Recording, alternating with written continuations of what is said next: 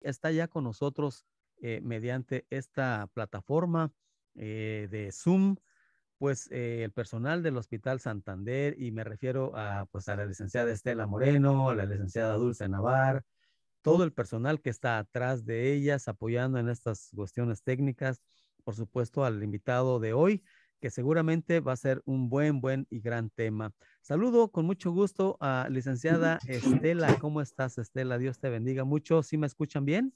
Estamos muy contentos, estamos este, pues eh, de, de manteles largos porque nos acompaña el doctor José Gabriel Rosado Triay. Él es una personalidad como médico y como ser humano. Y la verdad para mí es una fiesta cada vez que tengo oportunidad de, de conversar con él y hoy es un tema también sumamente interesante para todas aquellas eh, futuras mamás o mamás que están en el, en el proceso de ser mamás o próximas a ser mamás planeando. y, este, y vamos a hablar de la lactancia sin mitos.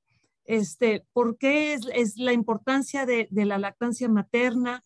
Pues muchas gracias por la invitación y sobre todo ahorita que estamos celebrando la Semana de la Lactancia. Es una celebración que se instituyó por parte de la Organización Mundial de la Salud y la UNICEF desde 1991 y sirve para que promocionemos la lactancia materna. Entonces, para mí, yo les vengo 100% dispuesto a aprovechar el espacio que me dan ante este numeroso auditorio para la promoción de la lactancia materna.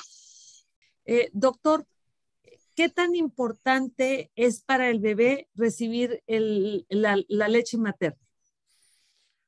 Pues tan importante como que viene siendo la primera vacuna que le podemos aportar a, los niños, ¿verdad? Es el mejor regalo de vida que puede recibir un niño es la lactancia materna.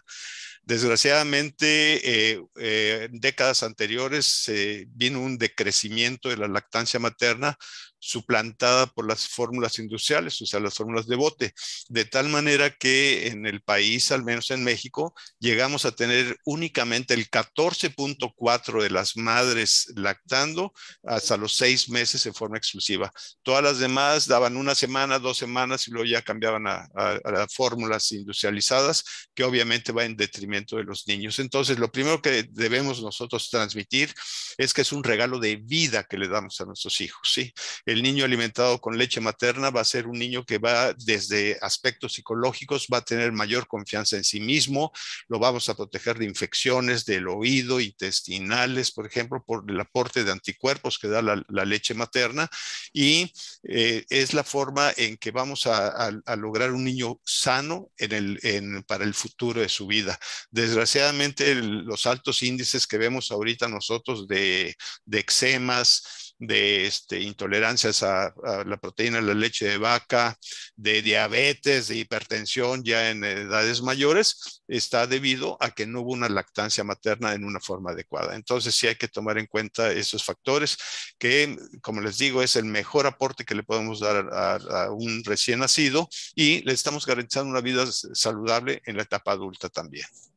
Bueno, pues qué interesante el tema de el saber si lo que más estamos deseando es precisamente desbordar todo el amor y todo el cariño, no solamente la compra de los zapatitos y de pintar la pared bonito y todo, sino también prepararnos a lo mejor las personas que, las, las que somos mamás o las que vamos a ser mamás, bueno, yo ya no voy a ser mamá, ya fui mamá, pero qué importancia tiene desde el tema, desde que se está embarazado, el tener en, en conciencia la importancia que va a tener y la entrega que se hace a través de la, leche materna. Como dice usted, si bien es cierto que esto es un alimento mm, súper importante para el bebé, pero va, conlleva a muchas situaciones futuras, no solamente del instante, de alimentarlo en el instante, sino de, de preverle algunos tipos de padecimientos o minimizar la posibilidad de que se presenten algunas situaciones en el futuro.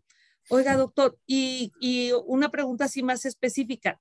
Eh, al bebé se le da, obviamente, desde el momento de su nacimiento, pero ¿hasta qué edad, la, hasta, hasta cuántos meses después la leche materna realmente le causa un beneficio a un bebé? Bueno, antes que nada quiero decir que es bien importante la primera hora de vida del bebito en que logremos un apego, o sea, ponérsela a la mamá en el pecho. Durante la primera hora de vida. Eso nos va a facilitar mucho la lactancia. Y recordarles que aunque el, tengan la impresión de que no tienen leche, sí están produciendo unas gotitas grasosas que se llama calostro. El calostro es rico en calorías, pero también es, rico en anticuerpos. O sea, vamos a estar protegiendo al niño desde, desde ese momento.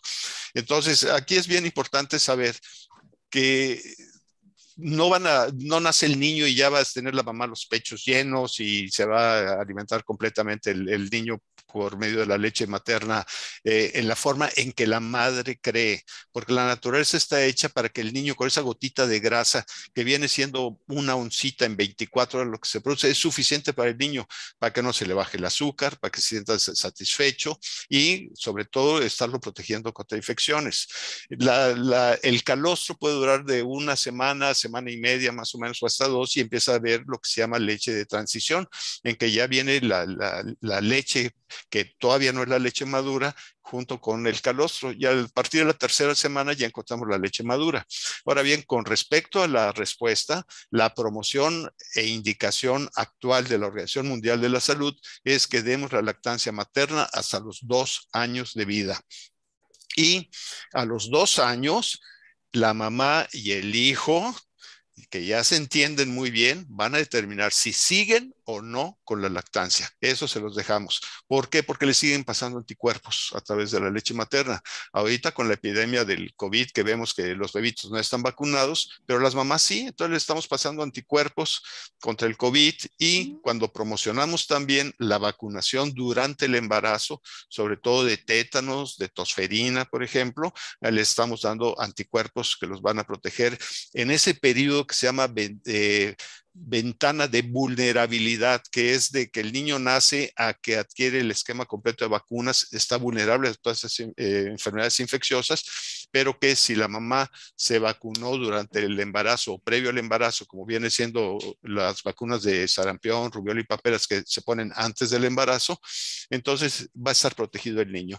Entonces, les reitero, este, la circunstancia actual es lactancia materna exclusiva los primeros seis meses de vida, luego se inicia la alimentación complementaria, pero la lactancia materna hasta los dos años. Yo como pediatra a los dos años me doy por satisfecho. Si ellos quieren seguir adelante, le va a seguir así, sirviendo al, niño. Excelente. Eh, doctor, y, y, mientras que se está eh, este, generando el tema de, de, lactar al bebé, ¿la mamá debe tener alguna dieta este, específica o de dejar eliminar algunos alimentos si, si este le provocan alguna incomodidad al bebé? Eh, se mantiene más que nada la dieta normal de la madre, la que está acostumbrada la madre, aumentar la cantidad de líquidos que está tomando. Y hay ciertas circunstancias, por ejemplo, cuando se abusa en el uso de la cebolla, por ejemplo, que comen mucha cebolla, sí le cambia el sabor a la leche. Entonces puede haber un rechazo del bebito al sabor de la leche, pero que es transitoria. Nada más que con hambre, con sabor o no sabor de cebolla, se lo van a comer. O sea, pero esa sería la, la circunstancia más que nada. Fíjese, ahorita nos está llegando un mensaje de una mamá preocupada, obviamente. Dice que tiene, su niña tiene seis meses y que la niña ya no quiere comer, ya no quiere el pecho. ¿Qué, qué puede hacer? Tener mucha paciencia, y este, estar relajada y tratar de ofrecérsela porque todavía la nena está en la etapa de vulnerabilidad de agarrar ciertas infecciones que todavía no tiene vacunas, como por ejemplo la de la influenza, todavía es a partir de los seis meses. Entonces, yo le sugiero, esta, esta pregunta va muy relacionada a lo que se llama la crisis de los tres meses, de que el niño como que da la impresión de que rechaza el, el pecho, eh, que sí, que no, pero es pura paciencia y tener la convicción de que le están dando lo mejor a su hijo. Y esas son etapas que se pasan y nuevamente este, se reinicia la lactancia. No hay, este, no hay por qué pensar que el niño le está cayendo mal el pecho o que ya no lo quiere. O sea, hay, que insistir un poquito, no sentirse derrotado en las primeras batallas. Sí, pues es importante, digo, todos los que, las que pasamos por ahí sabemos que hay, hay, hay días que, que pues como todos, pues a lo mejor el niño no está en la mejor condición y, uno está apresurado o está también queriendo hacer otras cosas y no le da el tiempo y el espacio al, al, bebé para alimentarlo con paz y disfrutar de ese momento que es único. No se vuelve a repetir, ya que termina, es un, es un momento que ya se, si se sembró ahí esa conexión, queda para toda la vida. Si no, pues ya, ya no hay manera de recuperarlo. Oiga, doctor, y, este, y en cuanto a, la cantidad, ¿cómo sabemos que el bebé está, está tomando la cantidad de leche que, que debería estar tomando? ¿Es a través del peso del bebé? ¿Es porque a veces se oye como que están como, como si estuvieran este, pues con mucha hambre y, este, y no sabemos si realmente están tomando aire o están comiendo. Sí, o sea, una de las formas de saber si está eh, el niño comiendo bien o no, obviamente es en el control de niño sano, ¿sí? Sacar los incrementos de peso. Nosotros sabemos que del nacimiento a los cuatro meses de edad, el incremento ponderal, o sea, de peso, debe ser de 750 gramos por mes. Del octavo, del cuarto al octavo mes es de 500 gramos por mes y ya en el octavo al duodécimo mes, o sea, al cumplir el año de edad, son 250 gramos, de tal manera que el niño triplica el peso del nacimiento al año de edad. Esa es una forma de saber. Pero la otra más fácil y la más natural es que el, recién nacido o el lactante es la única etapa en la cual el ser humano al, sentirse satisfecho suelta el pezón, o sea, lo, suelta él solito, se echa la cabeza para atrás. Esa es una forma de saber que está satisfecho. A diferencia del adulto que tenemos hambre, hasta nos remolineamos más para que nos quepa más. Entonces es una forma de saber, o sea, el niño se, se saca el pecho y hay que poderlo repetir en ese momento. Correcto. Nos preguntan también, eh, dice que si puede hablar sobre los cólicos y la falta sobre la, falsa sobre la intolerancia a la lactosa. Bueno, los, los, cólicos están determinados más que nada por el exceso de gases, o sea, y sí va muy relacionado con la intolerancia a la lactosa, pero les quiero decir que la intolerancia es a la proteína de la leche de vaca, o sea, no es a la leche materna. ¿Sí? Es, es una intolerancia a la, a, la, proteína de la leche de vaca. Entonces, ¿qué es lo que hacemos cuando los niños empiezan a tener muchos cólicos y están alimentados con leche materna en forma exclusiva? Pues le pedimos a la madre que suspenda los lácteos, porque la proteína de la leche vaca pasa a través de la leche materna y eso puede decir, decir que nos digan, no le doy biberón y tiene muchos cólicos y tiene gases y está muy incómodo el niño, y en ocasiones es por el exceso de leche, ya sea el café con leche, la leche sola, los postres, o sea, lo que lleva leche, todo eso tiene proteína de leche de vaca y es lo que provoca esta situación. Y los cólicos, pues obviamente, pues el niño está muy incómodo, es, una eh, es la causa más común de consulta del, del recién nacido, son los cólicos. Sí, pobrecitos, se retuercen los niños todos de que les, pues no hayan posición de cómo, cómo estar cómodos y, y, claro, la mamá también se pone pues tensa, ¿verdad? De, de ver al niño inquieto. Otra de las preguntas que llegan a través de, del Facebook dice, eh, hola, si quiero dejar de dar pecho, ¿es recomendable la pastilla que seca la leche? ¿O qué medicamento puedo usar para dejar de producir leche? Yo me quiero imaginarme que pues ya tiene, tiene algún tiempo dando, dando pecho la, la señora Rodríguez. Cuando ya la, la lactancia está establecida, eh, la verdad los medicamentos no funcionan en, la forma tan efectiva como cuando se inhibe la lactancia previo a de que ella ya tenga suficiente producción de leche. hay que recordar aquí que el mecanismo por el cual se produce la leche viene, es en base a dos fases. Una, la succión y otra, el vaciamiento de la glándula mamaria. O sea, este, se succiona, se vacía y ese da mensaje para que se produzca más leche. Entonces, lo que nosotros recomendamos es que eh, cuando ya quiere dejar la lactancia de la mamá por el motivo que sea, pues ya sea salud de ella o porque ya completó dos años y ya no quiere dar el pecho, es pues que no este, succione el niño, que no mame el niño para que le vacíe el, pecho y cuando ella se sienta llena, que se haga una extracción eh, manual, o sea, con un tiro de leche electrónico de preferencia, pero ya más espaciado. Al espaciar el vaciamiento de la glándula mamaria, poco a poco empieza a decrecer la producción de la leche. Ahorita nos decía, doctor, que, que al, al, estar amamantando, pues el niño de repente pues está así como que este, hambriento, toma aire. Este, ¿cómo le, eh, ¿Con qué frecuencia se debe hacer eructar al bebé este, durante las tomas? ¿Es durante las tomas o hasta el finalizar? Pues va, va, a depender del niño, es en forma individual, ¿verdad? Hay niños que, que, les digo en son de, de, WhatsApp nada más que parecen náufragos, que se quieren oye el ruido, el conflicto hidroaéreo, de todo, entonces eh, te tragan mucho aire. Hay niños que están muy desesperados para comer. En esos casos en especial, yo les aconsejo que después de que le mame un pecho, ponerlo a repetir, que mame el otro y ponerlo a repetir también. ¿Con qué finalidad? De que no este, acumule tanto gas. Y hay niños que comen más pausado, que están más relajaditos, y eso al final de cada tetada los ponemos a repetir. O sea, es individual, depende del caso hay que ir tanteándole cómo, cómo, cómo está el caso del bebé. Dice, eh, estoy amamantando y voy a volver a trabajar. ¿Cómo lo hago? ¿Afectará mi producción de leche el estrés laboral?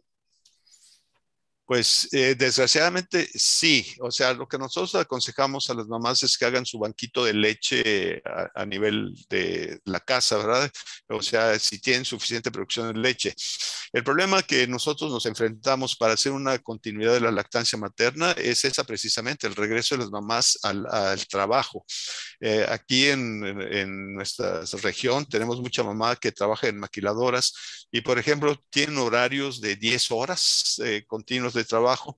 Y desgraciadamente en muchas empresas no hay un área especial como un lactario para que ellas puedan ordeñarse y eh, eh, enviar su, leche. O sea, muchas veces las mandan al baño o en unas situaciones nada cómodas para mantener la lactancia. Entonces, entre el estrés laboral, que sí tiene que ver, y sobre todo cuando hay exigencia de metas o cualquier cosa así, se estresan las mamás, el hecho que no les mame cada tres horas, sí va a disminuir la producción de la leche.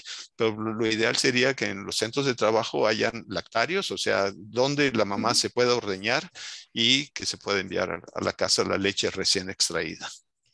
Perfecto, pues ahí, ahí, ah, oiga doctor, tengo muchas preguntas. Ahorita está una persona preguntando también a través del Facebook, este, si la leche, la leche materna ocasiona menos gases que la de fórmula.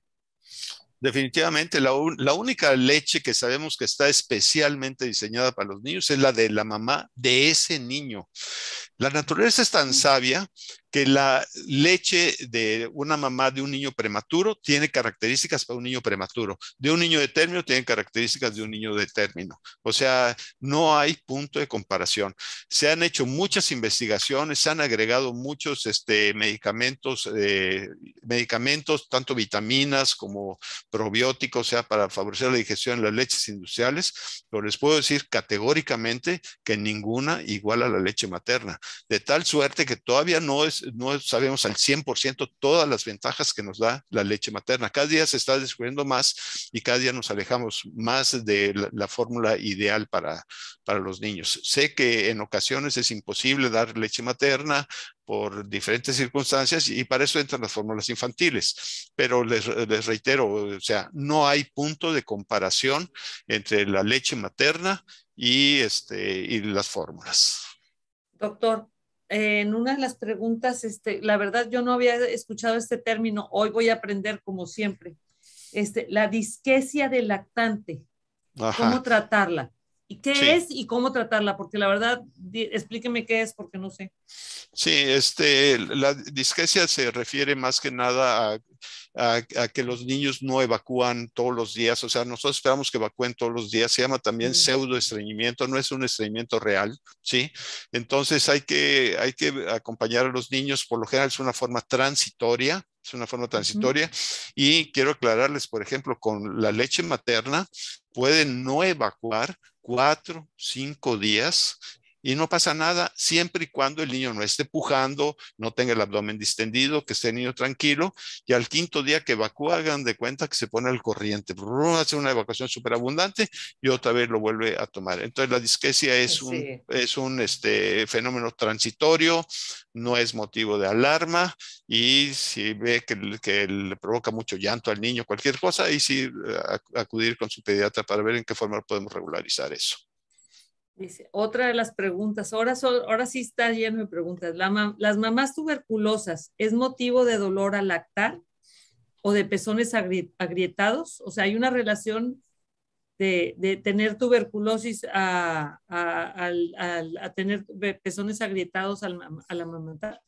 No, no, no, hay una relación. El pezón agrietado está 100% relacionado a un mal agarre del niño. O sea, el, para eh, el agarre eh, efectivo, debe entrar el pezón completamente a, la boquita del niño.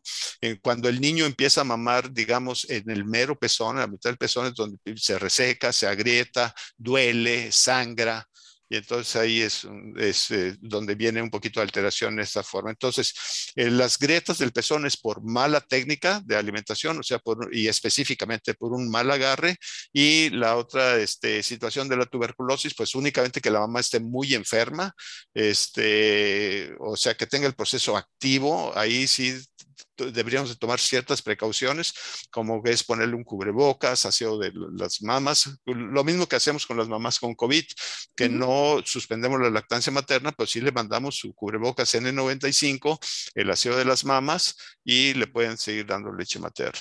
Pero son dos temas diferentes. Correcto. Dice, tengo miedo a la mastitis. ¿Qué hago con, esta, con esa leche si ya no quiero dar pecho? Pues lo que quedamos, o sea, la mastitis es una obstrucción de un conducto galactóforo, o sea, por donde pasa la leche, se, eh, coloquialmente las personas dicen se encona la leche. Ahí lo que debe de hacer es cuando sientan bolas, se ponen fomentos de agua tibia y calientita para que eso se dilaten y fluya la leche mejor.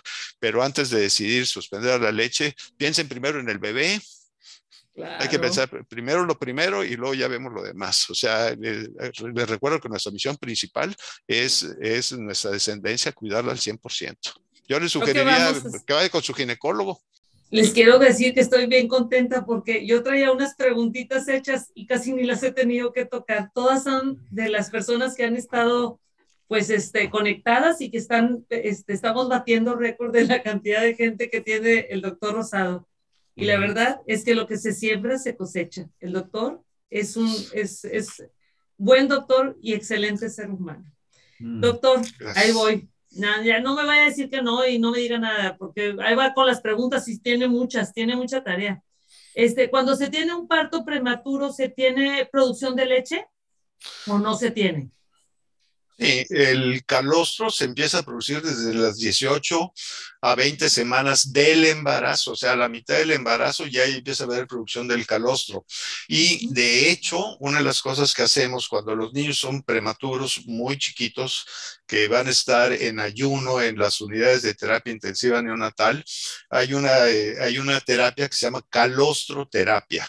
Le sacamos a las mamás las gotitas de, de calostro, se las sacamos y este, esas se las aplicamos en las, eh, por el interior de las mejillas a los bebés y ahí van haciendo una absorción de anticuerpos también.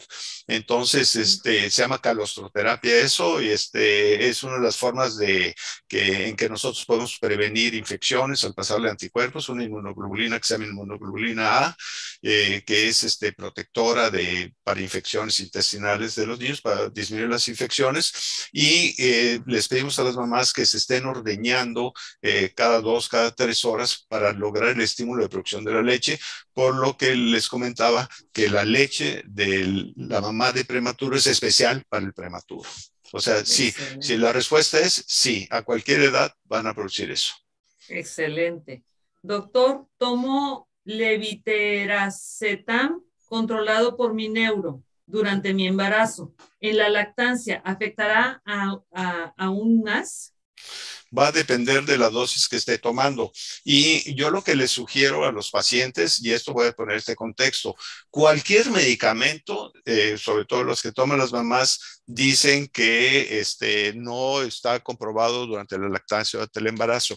Hay una página española que se llama elactancia.org elactancia.org y ahí va a poner, eh, ahí va a poner la sal del medicamento le da enter y ahí dice bajo riesgo, mediano riesgo o alto riesgo para la lactancia.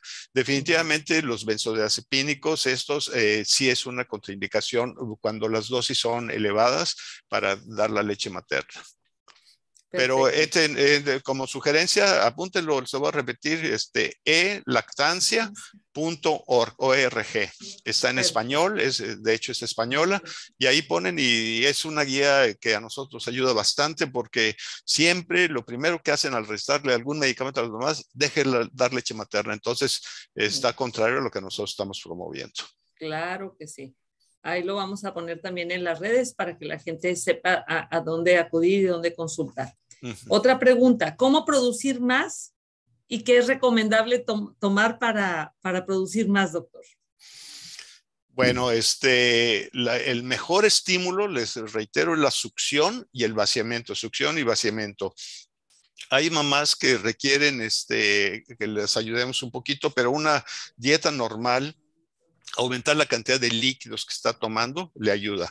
Y hay una serie de medicamentos que se llaman galactogogos que sirven para aumentar la producción de la leche, como viene siendo una de las más comunes es la metoclopramida, que si bien sirve para el estómago, a las mujeres lactando les produce más, más leche.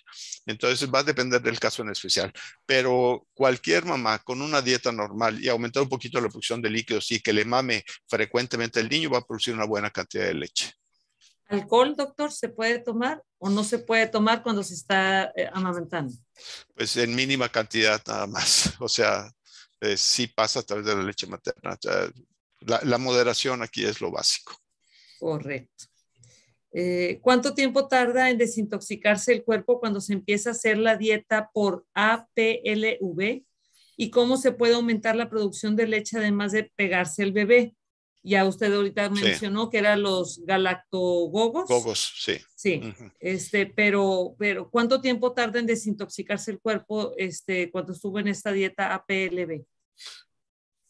Pues eh, va a depender de cada, de cada organismo, ¿verdad? Pero después de, de 72 o 96 horas, de, o sea, de 3 a 5 días ya está eliminada esa, las, las proteínas estas.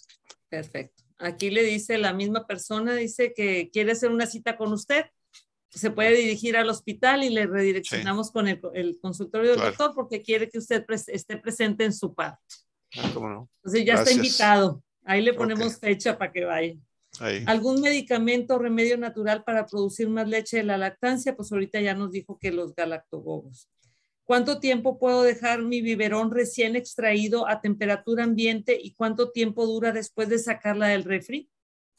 Bueno, va este, a depender del ambiente que haya en la casa, porque hay casas que sí tienen aire acondicionado y hay casas que tienen abanicos. Lo, ideal es que la leche recién extraída se le dé a, los niños. Y si no va a estar, este, si, si, no la va a, tomar el niño esa leche extraída, se puede refrigerar y se conserva perfectamente bien durante ocho horas en refrigeración normal. ¿La sacan del refrigerador, la calientan tantito o cómo sí, sí, sí, sí, de preferencia al baño María. No recomendamos eh, que se caliente en microondas porque les recuerdo que los materiales de los biberones están hechos de plástico y ya está comprobado que la radiación que produce el calor de un microondas eh, produce vapores que pueden ser dañinos en la edad adulta. Se manifiesta después en la edad adulta. Dice, mi ginecólogo me recomienda eh, realmente sepa de LME, no sé, porque me fui con uno y me dijo que tomara la pastilla para dejar de producir lo que les comenté hace un ratito, ya una vez eh, establecida la producción de la leche así en forma constante, eh, sí ayuda, pero lo más efectivo es que el niño deje de mamar, o sea que ya no esté la, misma frecuencia de la succión y el vaciamiento y poquito a poco. Y eso lo vemos, por ejemplo, en las mamás que regresan a trabajar, como la producción de la leche se les empieza a caer. Pero eso sí duele, doctor. Cuando uno deja de, este, es, es doloroso el tema de, del, desapego, del, tema, no nomás del desapego, sino el, pecho duele cuando uno deja de, lactar. Sí, o sea, porque se llena el pecho, o sea, el pecho sí, o sea, no es no que ya no mame y ya no va a producir leche, no, vas a seguir produciendo leche, pero ahí lo que se hace es la extracción manual, ¿sí? Este, cuando la mamá se siente llena, de los pechos, se hace la extracción o que mame el niño también, pero si ya se va espaciando las tetadas entre una y otra, va a haber una disminución progresiva de la producción de la leche. Correcto. Dice, las, las, las, las mamas tuberculosas o pechos tubulares es un tipo de deformidad congénita producida en los senos, la cual hace que el polo interior y los laterales no se logren desarrollar por completo? Bueno, hay este diferente tipo de, de, mamas, o sea, este, y que nos van a producir varias alteraciones. Eso va a depender de, de qué tan eh, alterada está la mama. Pero por lo general, con que esté el pezón eh, bien formado, ahí ya, es, ya es, una, es una ventaja. Y aún en el pezón plano, tenemos oportunidad de que los niños mamen a través de ejercicios especiales que se les indican los cuneros, ¿sí? De cómo agarrar la mama, este, cómo protruir el pezón o el uso de pezoneras también. Correcto. ¿Se puede fumar, doctor? No. Eh, y, por dos condiciones. Uno, fumar va a producir menos leche la mamá. Y segundo, me está poniendo un alergeno de los más este, contaminantes para, para este, que el niño empiece a producir alergias desde temprana edad. La recomendación es cero cigarro, pero cero cigarro incluye hasta afuera, porque me dicen las mamás es que salgo y fumo y regreso. No, porque el, el olor que se les queda en la ropa también es alergénico para los bebitos. Entonces, de preferencia, no fumar. Correcto. ¿Por qué duele al amamantar? Por un mal agarre. O sea, cuando no está bien el pezón bien metido en la, boquita del bebito, duele. La lactancia se debe disfrutar, no sufrir. Entonces, que chequen la técnica del agarre que está teniendo sobre todo. Oiga, doctor, y preguntan ya, ya todas las recetas, fíjese que si el que se consuma refrescos, chile y otros alimentos así irritantes afectan al bebé, pues le está transmitiendo todo, ¿verdad? Sí, en algunos niños eh, no es lo común, pero por ejemplo el chile tiene un ácido que se llama cápsico que pasa a través de la leche materna y a algunos niños sí vemos la relación cuando la mamá come irritantes que les da cólico a los niños. No es en todos los casos, pero pues vean ustedes que cuando el niño está comiendo y tuvo cólicos y todo, pues yo le sugiero a la mamá cuando está en lactancia materna exclusiva, ¿qué comió ese día? Y ya para que se lo quite. Pero así que yo les diga que hay una prohibición absoluta, no. Claro, abusar de las cosas, como les decía, lo de la cebolla y todo, que le cambie el sabor a la leche, bueno, e, evitar los excesos, pero con moderación yo creo que no hay restricciones. Con moderación y con mucho amor, porque es, es, es, es el, las primeras renuncias que se hacen por, las primeras muestras de, amor que se hacen a través de pequeñas renuncias de, la mamá hacia el hijo. Dice, cuando se, extrae, cuando se extrae la leche, se puede juntar la de los dos pechos en una misma bolsita de las... Y dice, y si es poca leche la que se extrae, ¿se puede juntar la de varias extracciones en todo un día en la misma bolsita? No, debe ser una bolsita por extracción. O sea, eh, si se extrajo la leche en, eh, digamos, a las 10 de la mañana y las 2, va en una sola bolsita. Pero si son de diferentes este, eh, extracciones, se aconseja que sean diferentes bolsas. Me manda un saludo, Gema Banda, dice, es muy buen pediatra, estuvo en mi parto.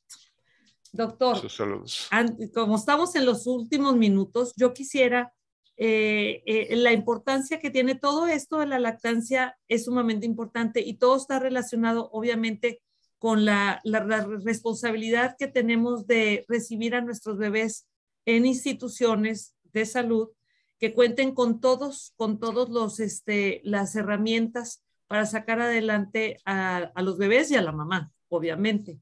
Eh, yo recuerdo que usted me comentó que el inicio de, de nuestro hospital en el que estamos eh, este, laborando, este, precisamente el, fundamento fue precisamente eh, los bebés, los bebés y la, la, la, terapia intensiva neonatal.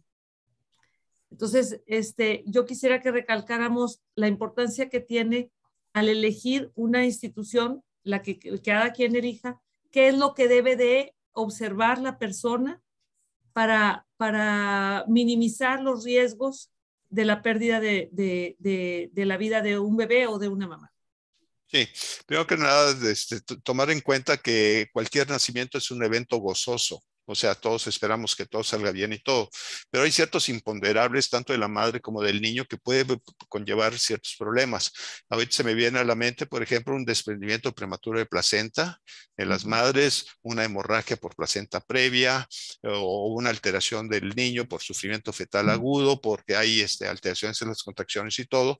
Entonces es bueno que nazcan en sitios donde esté gente capacitada para eh, la reanimación neonatal inmediata, pero que haya también los recursos por si se requiere una ventilación asistida o, este, o lo que viene siendo la terapia intensiva neonatal. Porque les recuerdo que eh, la falta de oxígeno, sobre todo en los bebitos, eh, daña directamente la neurona y entonces ahí sí les, eh, su esperanza de una vida plena se la estamos coartando desde recién nacido si no tiene las facilidades la unidad hospitalaria donde están haciendo. Entonces sí hay que tener mucho cuidado con eso. Este, si todo va bien, pues qué bueno, pues como se hacía antes que en las casas se aliviaba, pero este, la eventualidad no la podemos descartar en cada nacimiento. Yo cada vez les digo que para mí ir a asistir a un niño como quiera conlleva cierto estrés porque hasta que nace, que llora y que veo que está sonrosado y todo, se me baja el estrés. Pero ese estrés es el que me hace estar al pendiente buscando las cosas que puedo alterar y que yo tengo que evitar para que el niño no tenga ninguna secuela. Mm. Bueno, yo les, les, les, les, complemento aquí el tema de que nuestros médicos, la verdad, en el tema pediátrico, el, doctor Rosado obviamente es un pediatra y recibe a los niños este, neonatos, a los recién naciditos, este, los ve a través de, de, su evolución, pero tenemos una, una gran, este, una gran eh, especificaciones de especialidades, subespecialidades pediátricas en el hospital. Eso, eso conlleva a la oportunidad de que si se llega a tener alguna situación con alguno de los bebés, pues se puede recurrir a médicos que tienen una subespecialidad pediátrica para atenderles. Y eso, pues la verdad, da una garantía, una tranquilidad a los papás y a nosotros también como, como institución de salud el contar con, con médicos profesionales responsables y entregados a su, a su vocación, que es esta, la de, la de ser médicos. En el caso de los pediatras, por recibir a los, a los bebés y, este, y, y, bueno, y cumplir con nuestro objetivo que siempre es centrar la atención y la seguridad en el número uno, que es el paciente. Y en este caso el paciente es por dos, porque es la mamá y es el bebé. Este, doctor, no sé si quiere hacernos, este, estamos en los últimos minutitos, alguna recomendación específica. Siguen las preguntas, se las voy a guardar para irlas contestando, pero si quiere hacer alguna recomendación final o algún mensaje final a la audiencia. Sí, sobre todo a las futuras madres, estén convencidas de que la lactancia materna es el mejor tesoro que le van a dar a sus hijos. Así como un niño hace dos mil y pico de años le llevaron oro, incienso y mirra, ustedes pueden llevar leche materna y es el comparativo que yo les hago. Protejan a sus hijos dándoles leche materna, protéjanlos dándoles salud.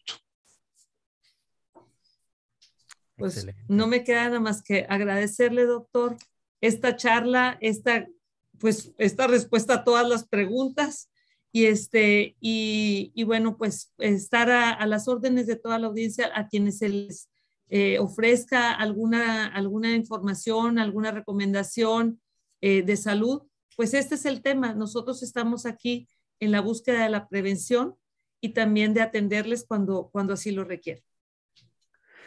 Muchas gracias, eh, licenciada eh, doctor Rosado. Gracias por este tremendo, eh, interesante tema.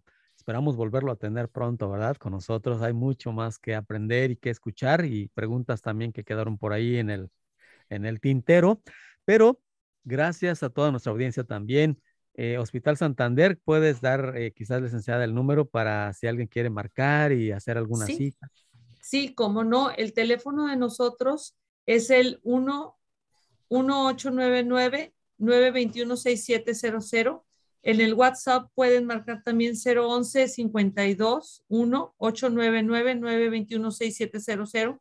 Y si ustedes están desde Estados Unidos, pues obviamente nos pueden llamar sin costo al 1866 540 3450. No olviden, también tenemos nuestra sección de, mensajes o de en, en nuestra página eh, web, que es totalmente bilingüe que es www.hospitalsantander.com.mx y pues a través de todas nuestras redes sociales que aparecemos como Hospital Santander, como es Facebook, Twitter, Instagram, YouTube, TikTok. En el TikTok, a las mamás que nos están escuchando, tenemos ahí un TikTok de la, del, del atragantamiento, de, de, esa, la maniobra de Hembridge. Este, esta, por favor, véanla. Perfecto. Siempre se puede aprender y salvar una vida. Thank you.